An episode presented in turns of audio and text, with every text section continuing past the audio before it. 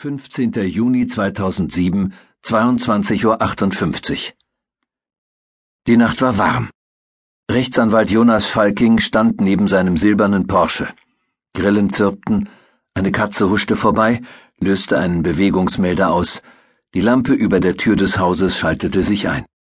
Im ersten Stock konnte man im Gegenlicht der Lampe undeutlich einen geschnitzten Holzbalkon erkennen. Bayerischer Landhausstil. Falking hatte die Hände in die Hosentaschen seines Armani-Anzugs gesteckt. Der Anwalt wartete darauf, dass der Bewohner des Hauses herauskam. Der Mann, der jetzt erschien, war Mitte 50, 1,90 Meter groß und wog 130 Kilo. Die Sporttasche sah in seiner fleischigen Hand aus wie ein Damenhandtäschchen. In der anderen Hand hielt er eine Fernbedienung. Auf einen Knopfdruck hin rollte das Garagentor nach oben. Der Mann bedeutete Falking, ihm zu folgen. Als sie in der Garage waren, ertönte ein Summen. Das Garagentor schloss sich wieder. Muss nicht jeder zuschauen. Der dicke Mann stellte die Sporttasche auf einer Werkbank ab und sah Falking mit verwaschenem Blick an. Die Haut um die Augen war feucht, aber er weinte nicht, er schwitzte. Von dem Dutzend Obstlern, die er getrunken hatte, und auch vor Aufregung über das, was er gleich tun würde. Der dicke Mann ließ Falking einen Blick auf den Inhalt werfen. Im Licht der Garagenlampe sah Falking Geldscheine. Immer hundert in einem Bündel. 196.000. Falking machte den Reißverschluss zu. Der dicke Mann warf einen besorgten Blick auf die geschlossene Tasche.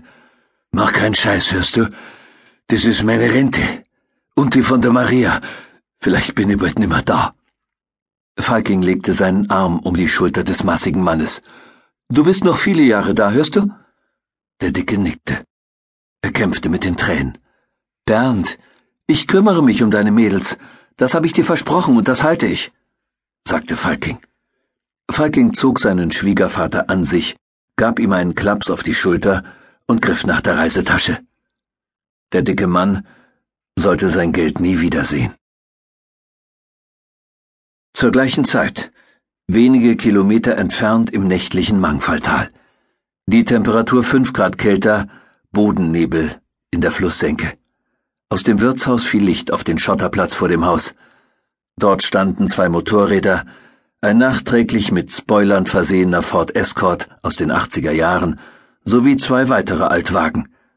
Eine Laterne hing über dem Hintereingang. Leises Schluchzen war zu hören, jemand weinte. Im gelben Schein der 40 Watt Birne konnte man sehen, dass die Nase geschwollen und mit einem weißen Pflaster überklebt war. Ebenso geschwollen war das linke Auge der jungen Frau. Susi reichte Katrin ein Papiertaschentuch, aber Katrin wehrte ab. Sie konnte sich mit der gebrochenen Nase nicht schneuzen. Stattdessen zog sie den Rotz hoch und spuckte das, was im Mund ankam, auf die Stufe. Es war rot.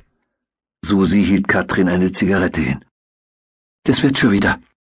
Susi lächelte. Es wirkte aber verzweifelt. Katrin steckte sich die Zigarette zwischen die aufgeplatzten Lippen, ließ sich von Susi Feuer geben und inhalierte gierig.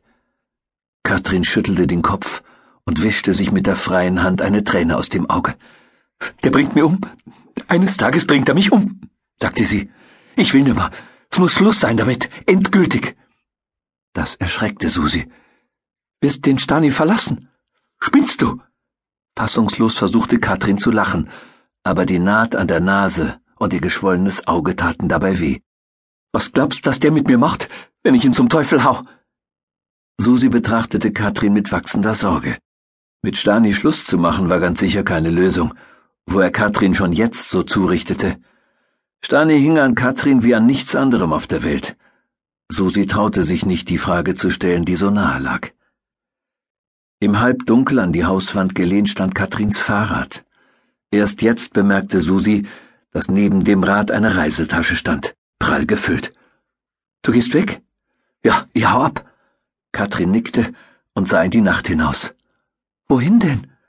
Berlin, London, Ibiza, keine Ahnung, nur weit weg, wo der Stani mich nicht findet. Susi schüttelte ungläubig den Kopf. Ich tät sterben vor Heimweh. Ich mein, das ist ja kein Urlaub. Was tät's denn vermissen? Dein Vater oder deinen depperten Bruder? Susi zuckte mit den Schultern. Den Beda.